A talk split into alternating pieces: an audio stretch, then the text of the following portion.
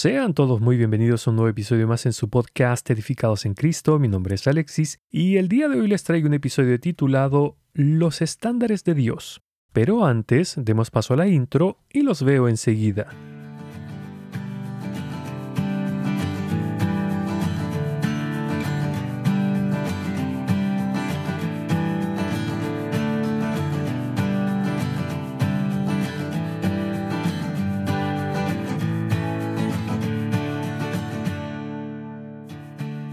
Dice la palabra de Dios, como son más altos los cielos que la tierra, así son mis caminos más altos que vuestros caminos, y mis pensamientos más que vuestros pensamientos. Isaías capítulo 55 versículo 9. Como seres humanos, tenemos la mala costumbre de humanizar a Dios al tratar de modificar sus estatutos, ordenanzas y estándares para que calcen con los nuestros ya que muchas veces nos parecen que son, comillas, excesivos. Pero para aquellos que piensan de esta forma, la palabra de Dios nos dice lo siguiente. Amar a Dios significa obedecer sus mandamientos, y sus mandamientos no son una carga difícil de llevar. Primera de Juan, capítulo 5, versículo 3, leí la versión Nueva Traducción Viviente. Por ejemplo, si miramos uno de estos estándares de Dios, ¿Cuál diría usted que es el estándar para el perdón que Dios nos pide como creyentes? Piénselo por un momento. Quizás usted entiende que el perdón que Dios nos pide es uno en el que solo involucra a nuestros sentimientos. Permítanme poner un ejemplo. Supongamos que usted le confía un secreto muy personal y vergonzoso a un familiar suyo y le dice explícitamente que no se lo cuente a nadie. Pero este familiar no lo hace y cuenta su secreto a otros. Usted se entera, se enfada muchísimo, obviamente, y le encara por la deslealtad que cometió contra usted, a lo que este familiar, como respuesta a su llamado de atención, le pide perdón.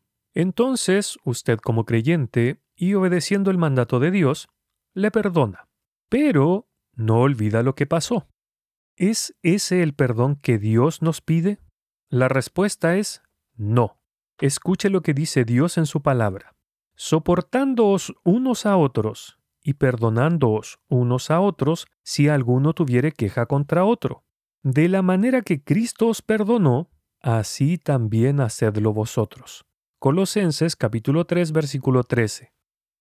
Por lo general, nosotros pensamos que perdonar a alguien que nos ha ofendido implica únicamente que dejemos de sentir rencor, rabia, dolor o tristeza por lo que nos hicieron. Sin embargo, el perdón que nos demanda Dios va mucho más allá. Acabo de leer que nosotros debemos perdonar de la misma manera en la que el Señor Jesús nos perdonó. Pero, ¿cómo es ese perdón? Veamos qué nos dice su palabra acerca de cómo nos perdona Dios a nosotros. Dice así, volverás a tener compasión de nosotros, aplastarás nuestros pecados bajo tus pies y los arrojarás a las profundidades del océano. Miqueas capítulo 7 versículo 19, leí la versión de la nueva traducción viviente. Entonces, lo que vemos en este versículo es que Dios destruye nuestros pecados y se deshace de ellos en un lugar inalcanzable. Pero, ¿qué más nos dicen las escrituras acerca del perdón de Dios? Escuche, yo, sí, yo solo borraré tus pecados por amor a mí mismo y nunca volveré a pensar en ellos. Isaías capítulo 43, verso 25, leí la nueva traducción viviente.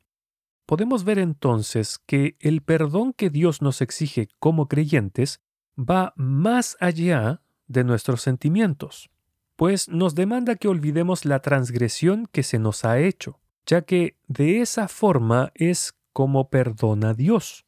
Es decir, ese es el estándar para el perdón que se nos exige por parte de Él. Puede que alguno piense que eso es muy extremista o muy, comillas, radical, palabra tan de moda en estos días, pero como ya dije, es lo que Dios nos demanda nada menos. Entonces, si nosotros fuimos ofendidos por alguien, y este alguien nos pidió perdón, y nosotros solo hemos dejado de tener sentimientos contrarios hacia esa persona, pero seguimos recordando lo que nos hizo, conforme a los estándares de Dios, significa que no hemos perdonado. Y con respecto a esto, su palabra nos dice, porque si perdonáis a los hombres sus ofensas, os perdonará también a vosotros vuestro Padre Celestial. Mas si no perdonáis a los hombres sus ofensas, tampoco vuestro Padre os perdonará vuestras ofensas. Mateo capítulo 6 versículos 14 y 15.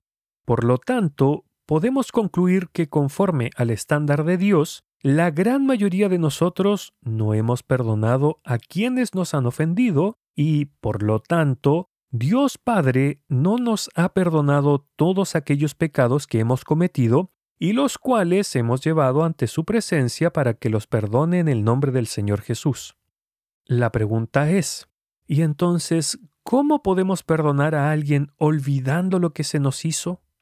La respuesta es que no podemos, porque como seres humanos carecemos de esa capacidad.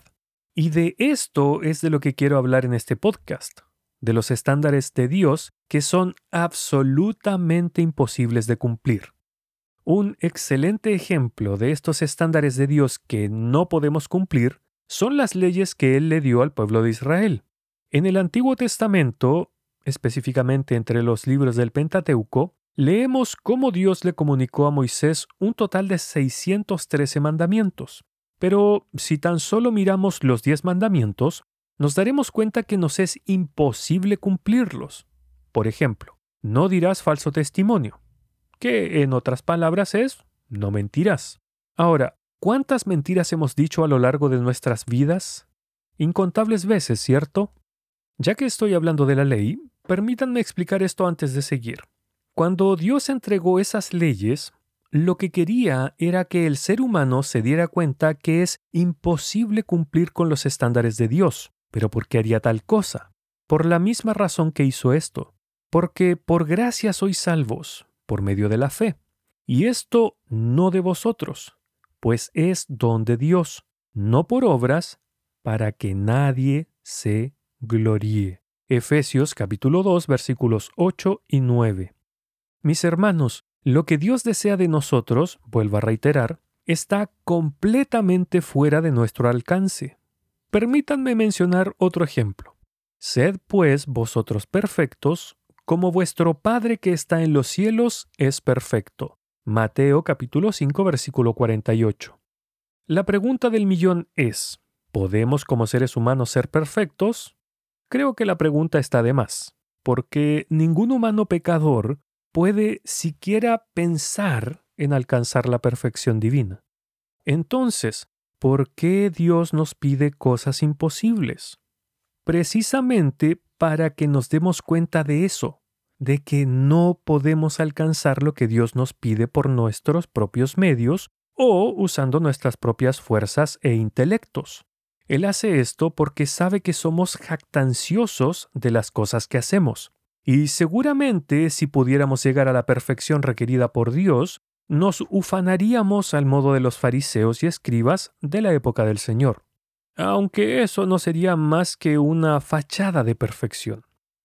Volviendo a lo que decía, lo que Dios desea es que nos demos de bruces, por así decirlo, contra este muro infranqueable que son sus estándares. Pero no es para que nos desanimemos ni nos demos por vencidos, ni tampoco para que lo usemos como excusa de que no podemos obedecer a Dios porque es imposible sino para que nos abandonemos en Él, para que nos entreguemos completamente en sus manos, es decir, para que reconozcamos nuestra propia incapacidad humana y debamos depender enteramente de Él.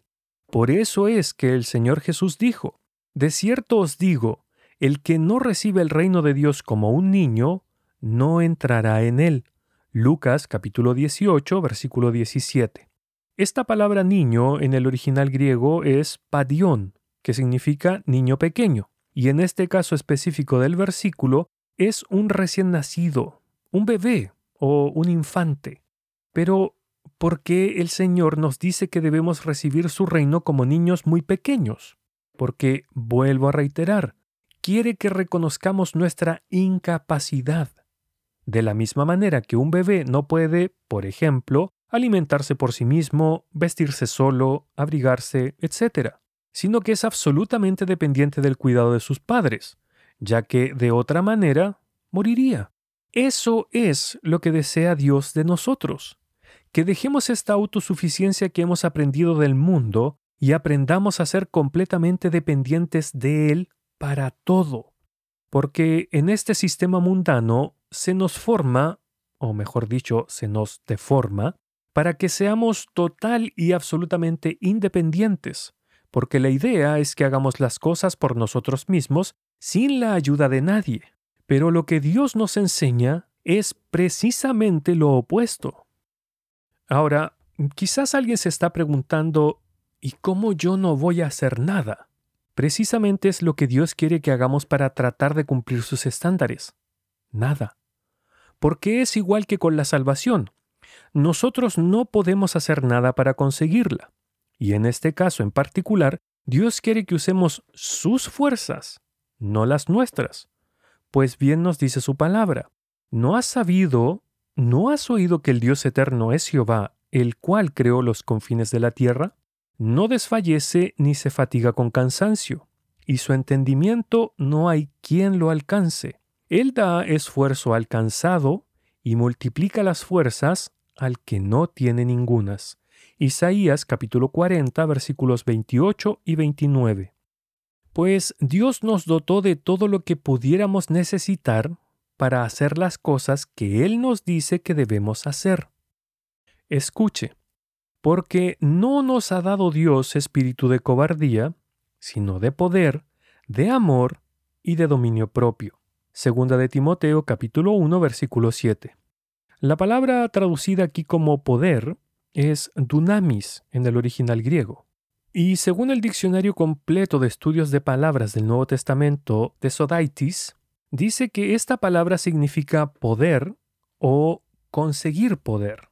Dice además que todas las palabras derivadas de la raíz griega duna tienen el significado de poder hacer algo o de ser capaz. En este caso específico del versículo de segunda de Timoteo, significa el poder para vencer al espíritu de cobardía, pero también es un poder para vencer la carne, ya que es un espíritu de dominio propio. Es que, hermanos, nosotros no podemos hacer nada por nosotros mismos, porque desde que caímos en Edén, estamos manchados por el pecado y como consecuencia, nuestros corazones se volvieron engañosos y perversos. Jeremías capítulo 17, verso 9, debido a la maldad que mora en ellos. Es precisamente esta maldad la que nos lleva por caminos cerrados, pues bien nos dice Dios en Proverbios, hay camino que al hombre le parece derecho, pero su fin es camino de muerte. Proverbios capítulo 14 versículo 12.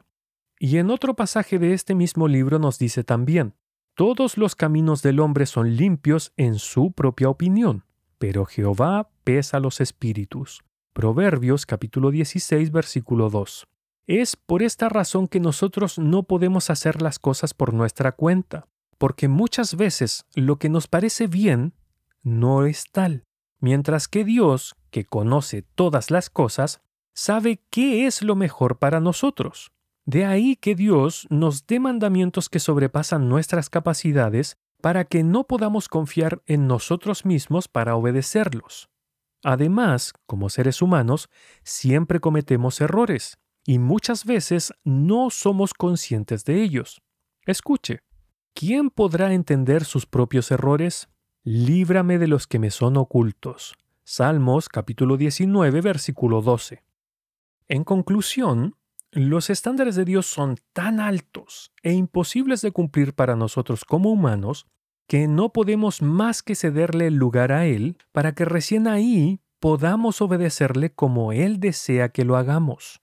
Y nuestro llamamiento es a mantenernos en esta dependencia absoluta, que es lo que Él más desea de nosotros. Esto es, que seamos como niños para poder entrar en el reino de los cielos, pues sin su guía no podemos ser sus hijos, ya que bien dice su palabra, porque todos los que son guiados por el Espíritu de Dios los tales son hijos de Dios.